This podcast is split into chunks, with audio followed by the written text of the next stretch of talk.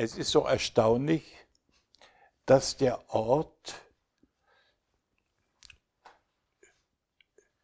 wo Jesus rief, mein Gott, mein Gott, warum hast du mich verlassen, dass dies der Ort für uns ist, wo wir die Liebe Gottes erleben können. Wie wir das eben im Lied hörten.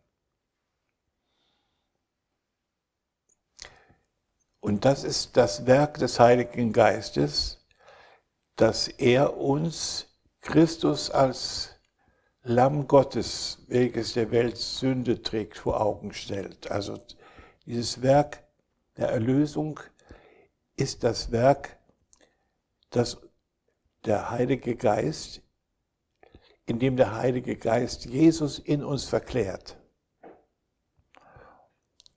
Und die Liebe offenbart, die sich dort offenbarte am Kreuz wo Gott seinen Zorn ausgießen musste über die Sünde und wo er seine Liebe ausgoss über die Menschheit.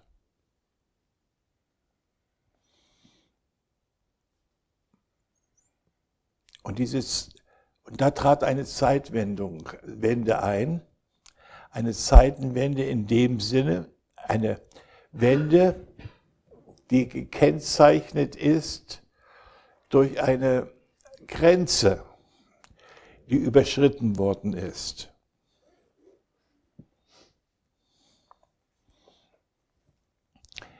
Und zwar wurde überschritten die Grenze des Todes. Am Kreuz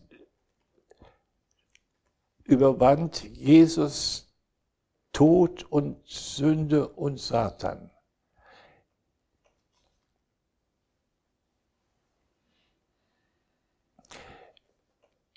Die Sünde kam durch Adam in die Welt und drang zu allen Menschen durch und dann mit der Sünde der Tod. Und der Sieg Jesu war der Sieg über Sünde und über Tod, über den ganzen Abfall des Menschengeschlechts, den hat er unter seine Füße gebracht. Und Gott konnte hervortreten in seinen Gedanken, seinen Herrschaftsgedanken. Und ich habe mir für heute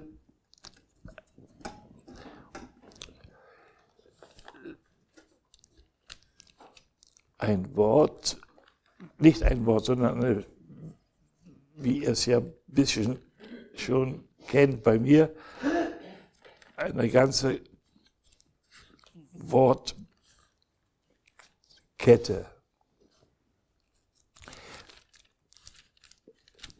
Der Anfang möchte ich machen mit dem Wort aus dem ersten Petrusbrief. Kapitel 1, Vers 3.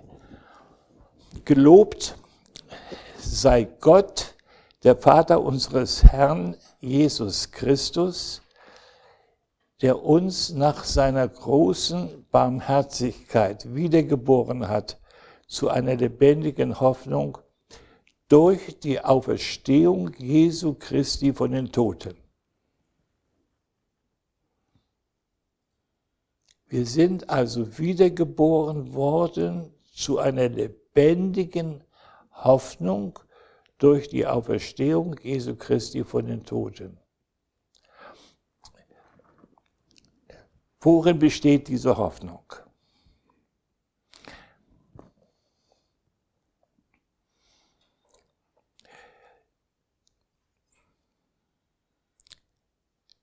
Paulus sagt,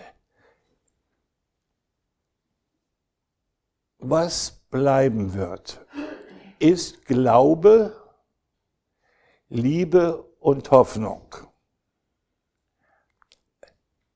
Unser Erkennen ist Stückwerke,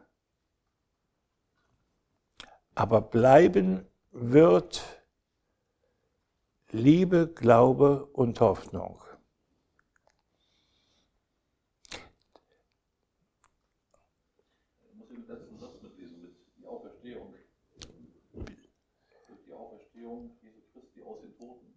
Ja.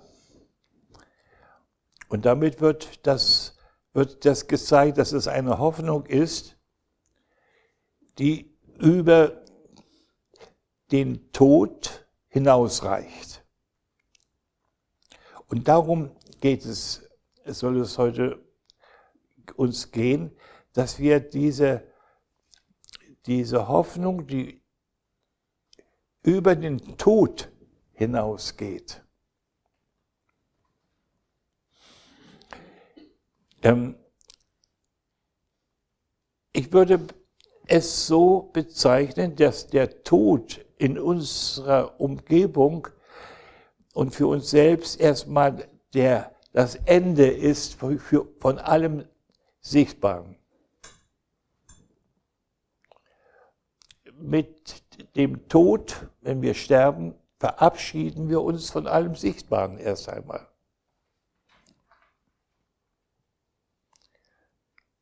Und was dann kommt, ist ja unbekannt. Wir treten also in einen Raum hinein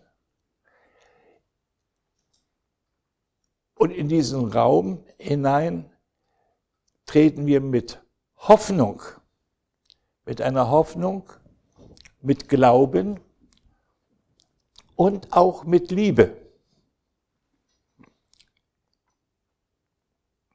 Liebe ist etwas, was wir in der Gegenwart ergreifen sollen. Liebe ist das Leben des Geistes. Liebe ist das Leben, zu dem wir wiedergeboren worden sind, ist das gegenwärtige Leben Christi in uns. Liebe ist, dass Christus in uns die Hoffnung der Herrlichkeit ist. Das ist also Gegenwart, nicht Zukunft. Aber diese Liebe soll uns jetzt durchtragen in die Ewigkeit.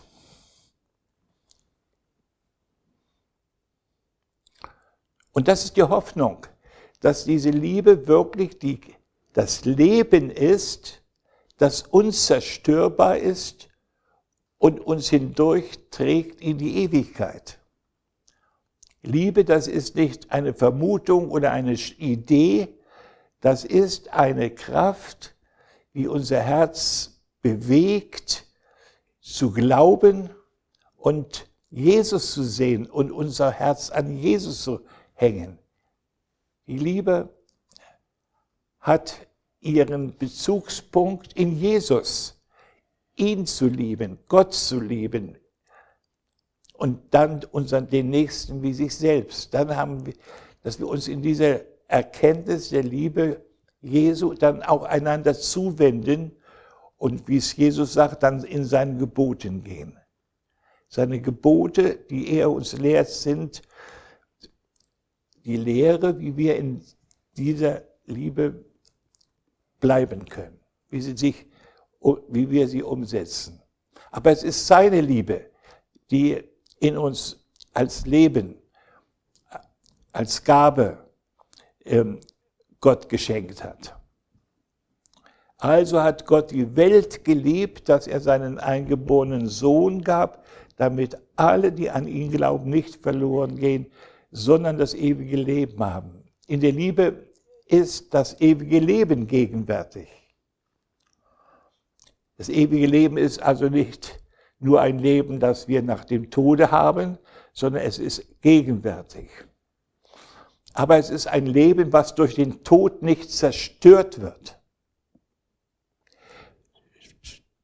Wo das, es ist eine Liebe, wie es Paulus an einer anderen Stelle sagt, die Liebe des Geistes. Das ist nicht die Liebe des Fleisches. Die Liebe des Fleisches hat, ihre Begrenzung. Ähm, aber die Liebe des Geistes hat keine Grenzen. Sie ist, sie sucht die Gemeinschaft mit dem Vater, dem Sohn und dem Heiligen Geist.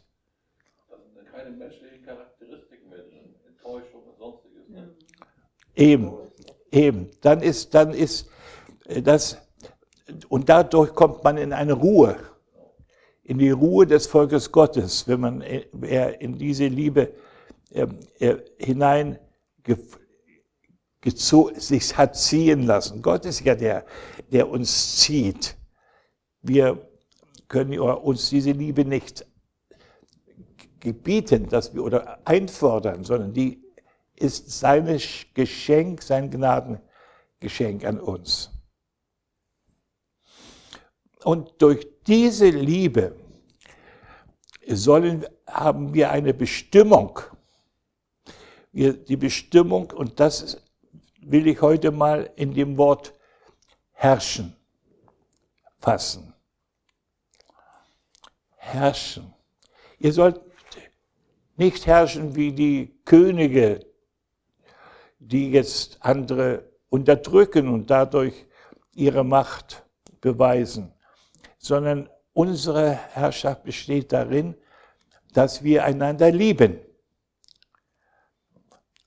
Und um diese Liebe aber zu üben, müssen wir einen Widerstand brechen.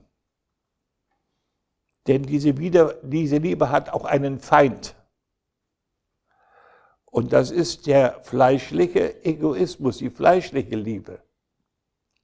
Darum sagt ja Jesus, wer nicht hasst, Vater, Mutter, Kind, äh, äh, dieses, diesen sichtbaren Bereich, der kann nicht mein Jünger sein. Das heißt also, um bei Jesus zu lernen, muss ich diesen Bereich lernen, verlassen und dann lernen bei Jesus eine neue, also eine neue Lebensweise. Und mit Jesus ist eine neue Lebensweise gekommen. Die Liebe ist mit ihm zusammen mit Gnade und Wahrheit ist durch Jesus gekommen.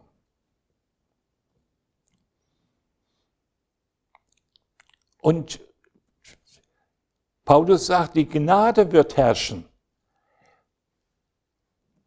Und wo die Gnade herrscht, da kann die Sünde nicht mehr herrschen. Das heißt also, die Gnade will herrschen. Und wir sollen aus der Gnade leben und auch herrschen. Herrschen über das, was aus der menschlichen Natur kommt. Wir sind umgeben von menschlicher Natur, von einem Geist dieser Welt, der in den Söhnen des Ungehorsams sein Wesen hat. Wir sind also ständig angegriffen, aus dieser Liebe zu fallen. Und die letzte Zeit ist gekennzeichnet dadurch, dass das Volk Gottes abfällt und den Verlockungen des Geist, Zeitgeistes nachgibt der ja eine Art Liebe darstellt, die in der Illusion besteht und in der Freiheit, in der Freiheit im Fleisch. Dass dem Fleisch keine Grenzen mehr gesetzt sind und dass dies die Liebe ist, die jetzt uns angeboten wird von der Welt. Wenn wir also diese Liebe jetzt für als uns davon anziehen lassen, sollte Gott gesagt haben, sollte das wirklich so sein, bei Gott, dass ihr jenes und dieses nicht, ähm, nicht äh, lassen sollt, äh, dann wird äh, wir dem gehorchen, dann wird, zieht uns die, die Welt in ihren Bann. Und wir sollen, wir sind berufen, und das ist unsere Hoffnung, wir sind berufen zu herrschen. Und diese Herrschaft, die wird mal deutlich gesagt, also dieses Wort im zweiten Thessalonicher Brief, Kapitel 2, äh, Timotheus mehr, zweiten Timotheus Brief, Kapitel 2,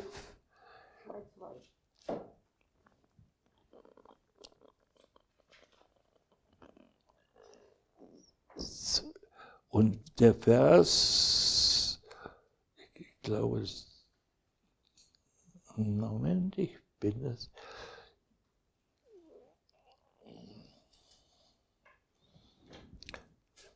Hilft mir, da steht da, dass, aber ja, ich habe ersten Timotheus hier, zweiten, dann kann ich nicht, dann kann ich ihn nicht finden.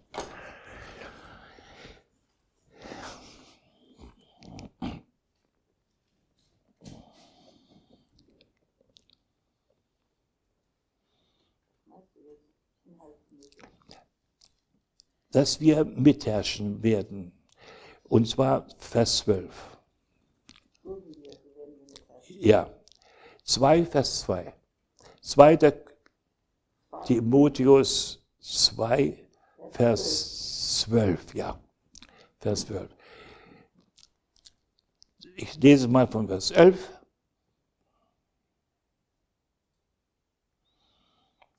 Das ist gewisslich wahr. Sterben wir mit, so werden wir mitleben. Dulden wir mit, dulden wir, so werden wir mitherrschen. Verleugnen wir, so wird er uns auch verleugnen. Sind wir untreu, so bleibt er doch treu, denn er kann sich selbst nicht verleugnen.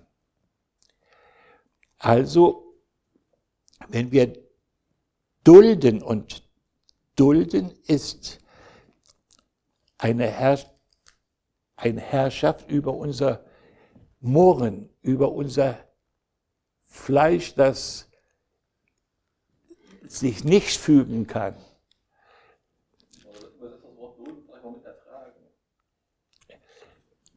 Das Wort ertragen ist ein bisschen zu, äh, zu passiv. Äh, so, ich ertrage es. Also, weißt du, das, das, äh, das ist, da, da mache ich mit meiner eigenen Kraft noch. Ja. Äh, dann habe ich noch wenig Hoffnung für den, was, ich habe keine Hoffnung an, an Veränderung. Aber dulden bedeutet, dass ich auf den Punkt hin warte, dass sich was ändert. Ist positiver. Und, ähm, und dieses Wort Herr und diese Mitherrschen, ähm, der Gedanke des Herrschens, ähm, der legt sich dann nahe, wenn man etwas verändern möchte. Ähm, wir haben gestern einen Film gesehen über Jemen, über die, wie der ganze Krieg entstanden ist. Also es ist furchtbar, was sich da abspielt. Und wenn man ein Christ darin wäre, wie sieht da das Herrschen aus? Das Herrschen besteht darin, dass man duldet in der Hoffnung auf Veränderung. Nicht, dass man, dass man sich der Gewalt beugt und ihr Recht gibt, sondern dass man auf das Reich Gottes schaut, dass man betet, dein Reich komme, deine Herrschaft werde sichtbar. Und dass wir in dieser Hoffnung nicht müde werden, dass, dass die Menschen, die jetzt in einer solchen Situation leben, dass sie, ein, dass sie an, an Gottes Güte und Gottes Macht glauben.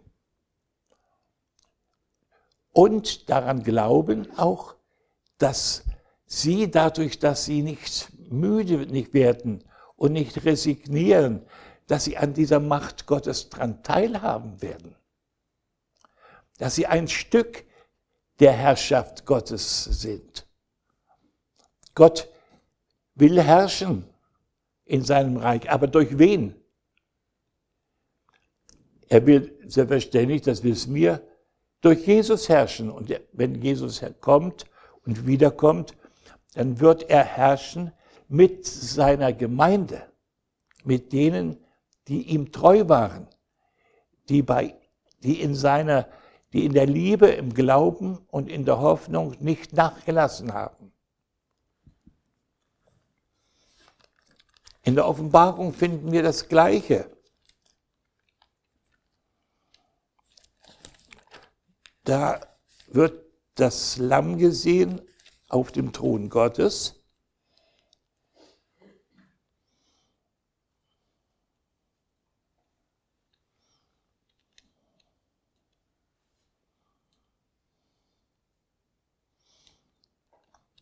Und da steht, also Offenbarung 5, Vers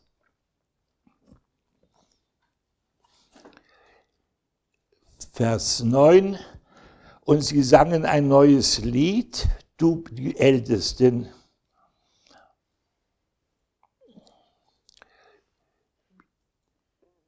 Die die Gebete der Heiligen zu Gott trugen.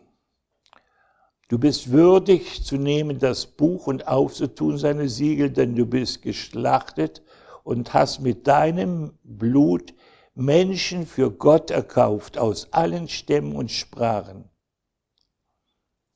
und Völkern und Nationen und hast sie unserem Gott zu Königen und Priestern gemacht und sie werden herrschen auf Erden. Also Unsere Hoffnung ist, wir werden herrschen auf Erden.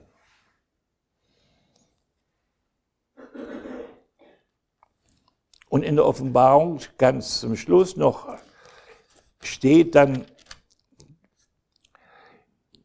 von Kapitel 20,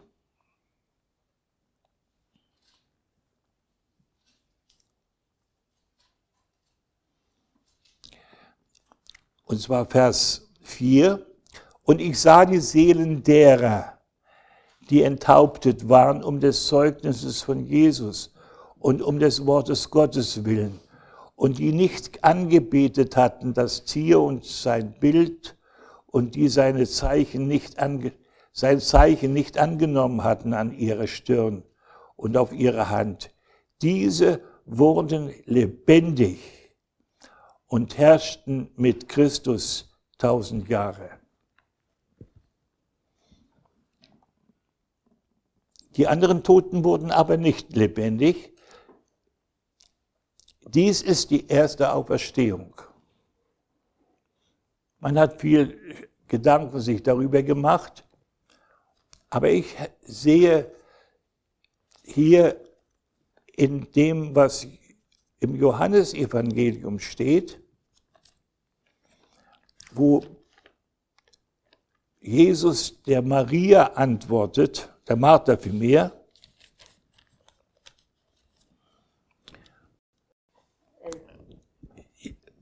Johannes 11 von Vers 25, ich bin die Auferstehung und das Leben. Wer an mich glaubt, der wird leben, auch wenn er stirbt. Und wer da lebt und glaubt an mich, der wird nimmermehr sterben. Das heißt, der, das ist ein Glaube, der den Tod überwunden schon hat. Und dazu sind, sind wir berufen, den Tod jetzt zu überwinden, nicht erst mal später. Sondern jetzt Anteil zu bekommen an einem Leben im Glauben, dass wir dieses Leben nehmen, dass Jesus lebt, schon in der Gegenwart, welches bis in die Ewigkeit hineinreicht, was durch den Tod nicht zerstört werden kann. Das ist also die Hoffnung, die wir haben, dass die Gott uns geben will, dass wir in einem Leben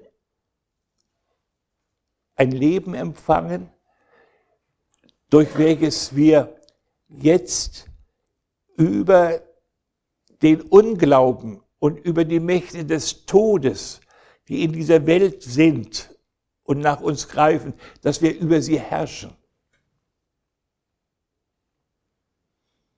Das Gleiche sagt uns auch der Römerbrief, Kapitel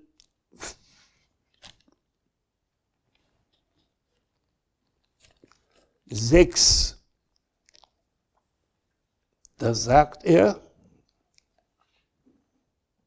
fünf mehr, fünf mehr, Vers 17.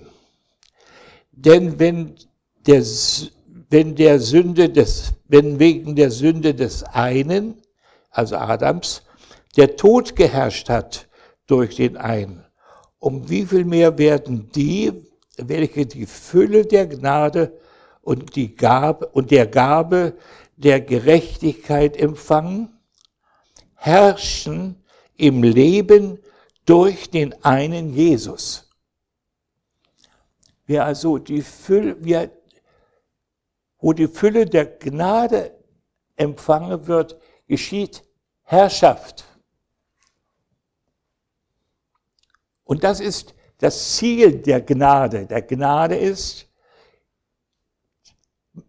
Gläubige zur Herrschaft zu bringen über die Sünde und mit der Sünde auch den Tod zu besiegen. Den Tod nicht in dem Sinn, dass wir nicht sterben müssen, sondern dass wir, dass wir den Tod nicht erleben als Ende, sondern dass die, die Tod, der Tod eine Tür wird eine Tür wird ins Leben.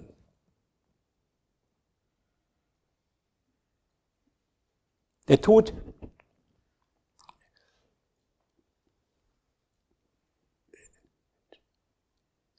wird auf verschiedene Weise erlebt. Und von den Märtyrern, die jetzt, von denen er sagte, die jetzt das Zeichen des Tieres nicht angenommen hatten, die haben ihr Leben gegeben in den Tod. Und weil sie ihr Leben in den Tod gegeben haben, wurde der Tod zur Tür in das Reich der Herrschaft, in eine Herrschaft hinein.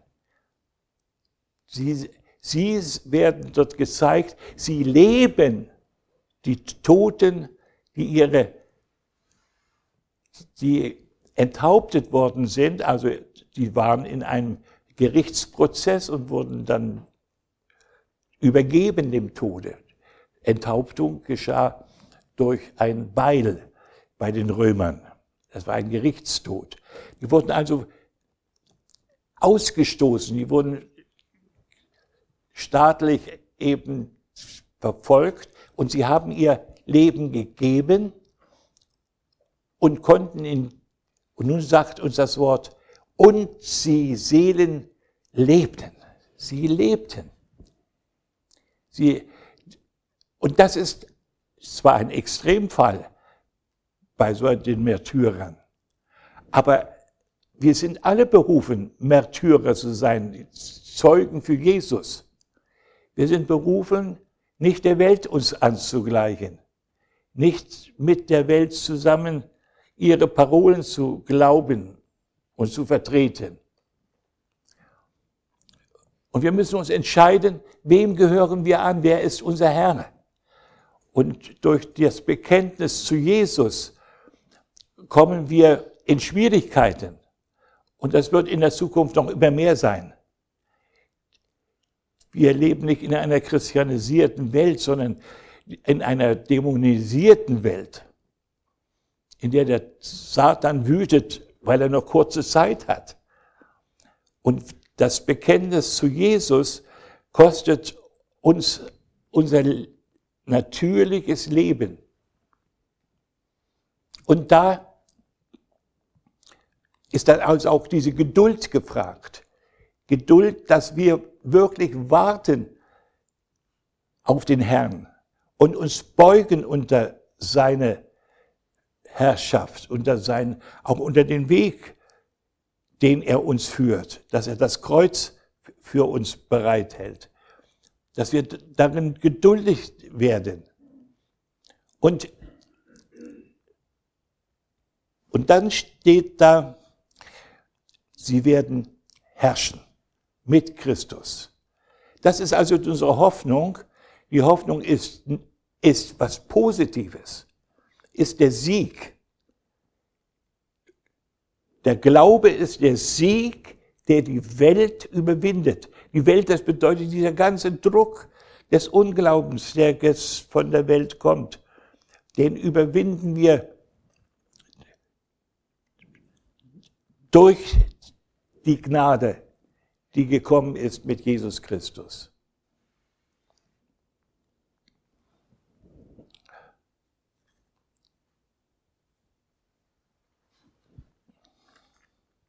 Also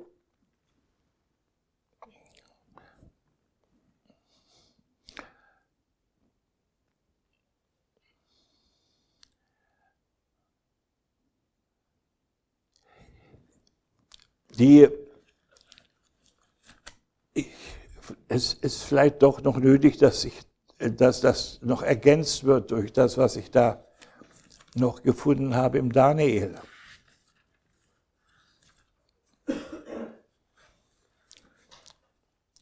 Daniel, Daniel 2,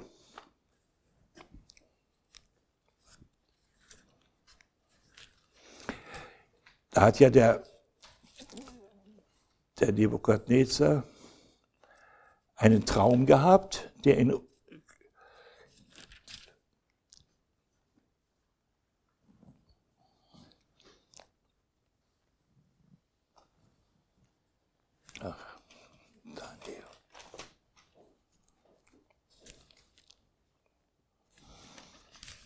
So ein großes Standbild hat er gesehen, goldenes Haupt, silberne Brust, bronzene Oberschenkel und dann unten Eisen.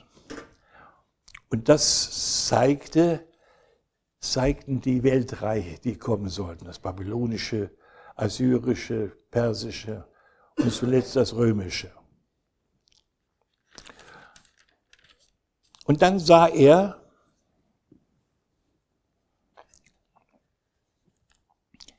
Vers, also Daniel 2 von Vers 14.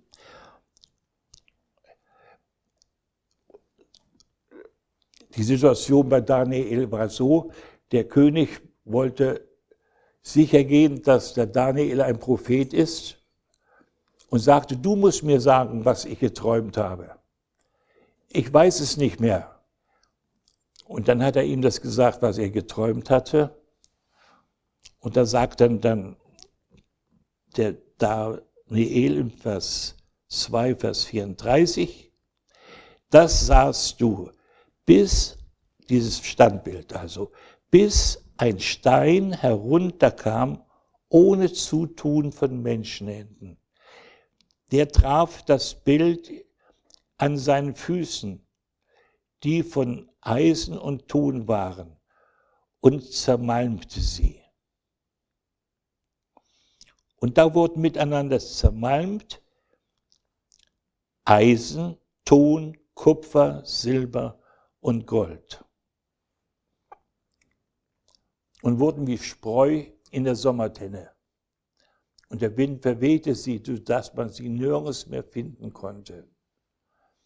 Der Stein aber, der das Bild zerschlug, wurde zu einem großen Berg, so groß dass er die ganze Welt erfüllte. Hier ist also von dem Reich Gottes die Rede. Und dieses Reich Gottes ist gekommen zur, Zeit, zur römischen Zeit. Als, die römische Zeit wird hier in diesem Standbild noch als kommende gezeigt mit den Füßen, die auf der Erde waren. Und dieser Stein fällt auf diese Füße und von dort aus wird das ganze Bild bis zum Haupt, zum goldenen Haupt aufgerieben. Und das ist das Bild für die Herrschaft Gottes, mit der er auf Erden seine Herrschaft aufrichtet. Und wann und wann kam dieser Stein ins Rollen? Der kam ins Rollen, als Jesus geboren wurde, als König. Da wurde der König geboren, der jetzt eine neue Zeit einleitete. Und die neue Zeit, die er einleitete, war jetzt die Zeit der Gnade. Nicht Rache, sondern es ist angenehme Zeit.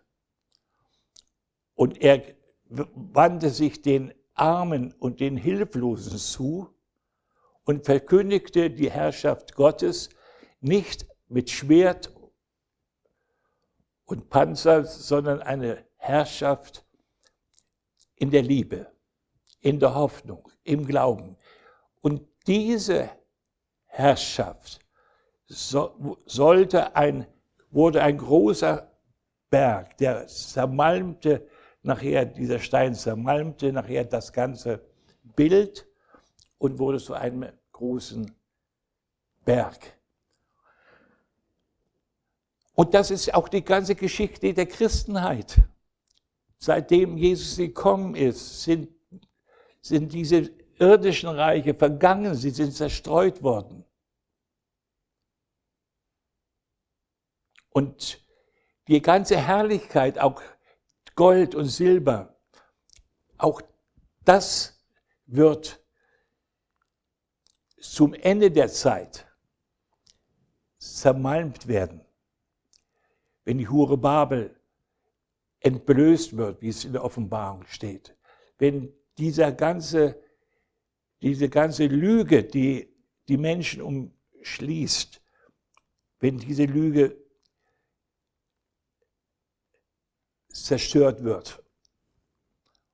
Wir sind ja jetzt in einer Zeit, ganz eigenartigen Zeit drin, wo diese ganze, dieser ganze Glitzer, dieser ganze, diese ganze Macht Babylons durch ein Virus in Frage gestellt wird.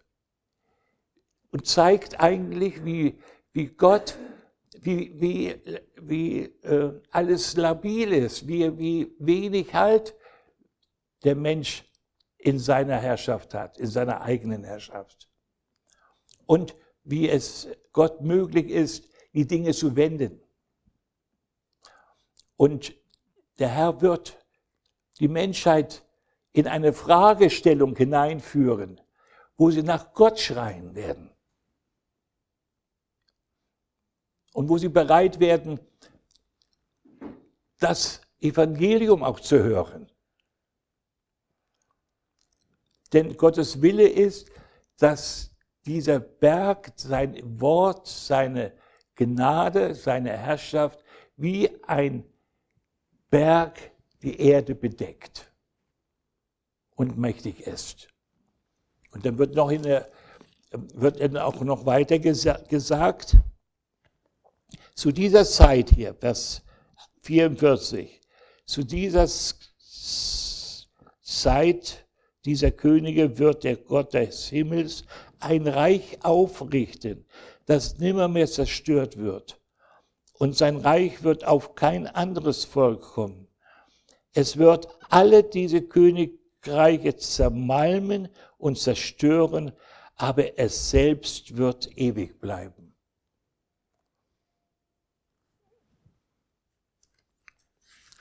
Und, dann wird, wird noch weiter dem, dem Daniel offenbart, ähm, die Herrschaft, die Gott aufrichten wird.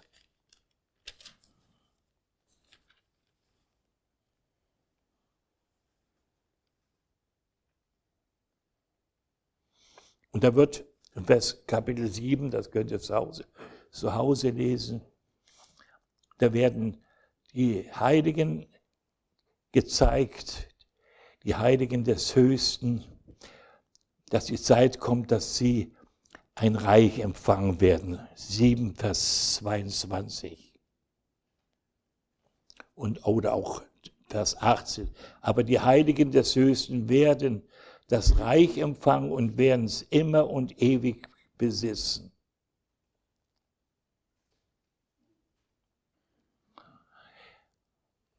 Also die Bestimmung Christi ist die Herrschaft in einem Reich, das die Erde erfüllt.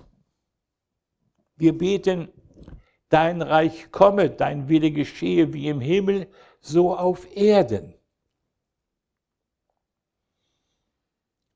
Und das können wir nur als Hoffnung festhalten, wenn wir glauben, dass der Tod keine Grenze ist. Wenn mit meinem Tode alles aus wäre, dann hätte ich, dann könnte ich diese Hoffnung nicht haben.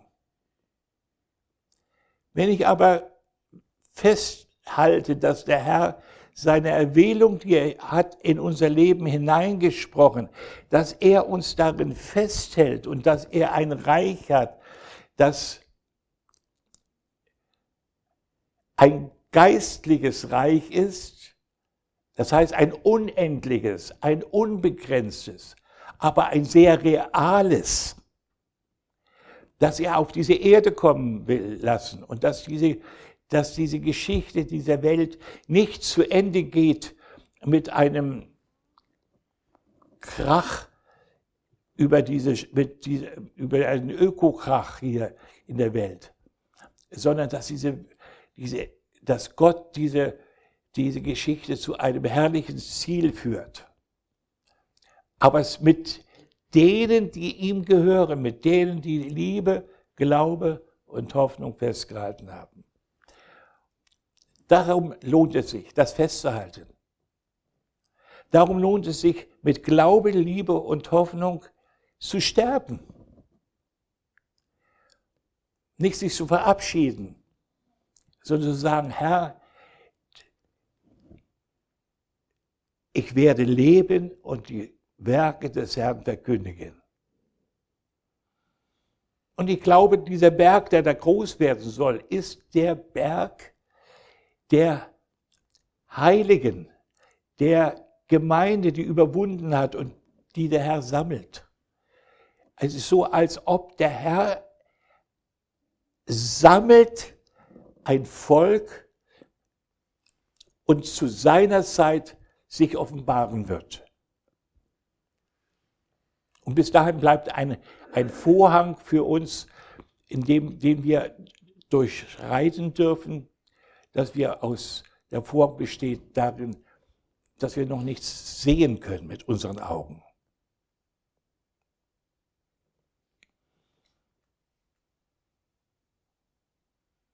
Aber wir haben durch den, wir, wir haben durch den Heiligen Geist die Möglichkeit, hinter dem Vorhang zu schauen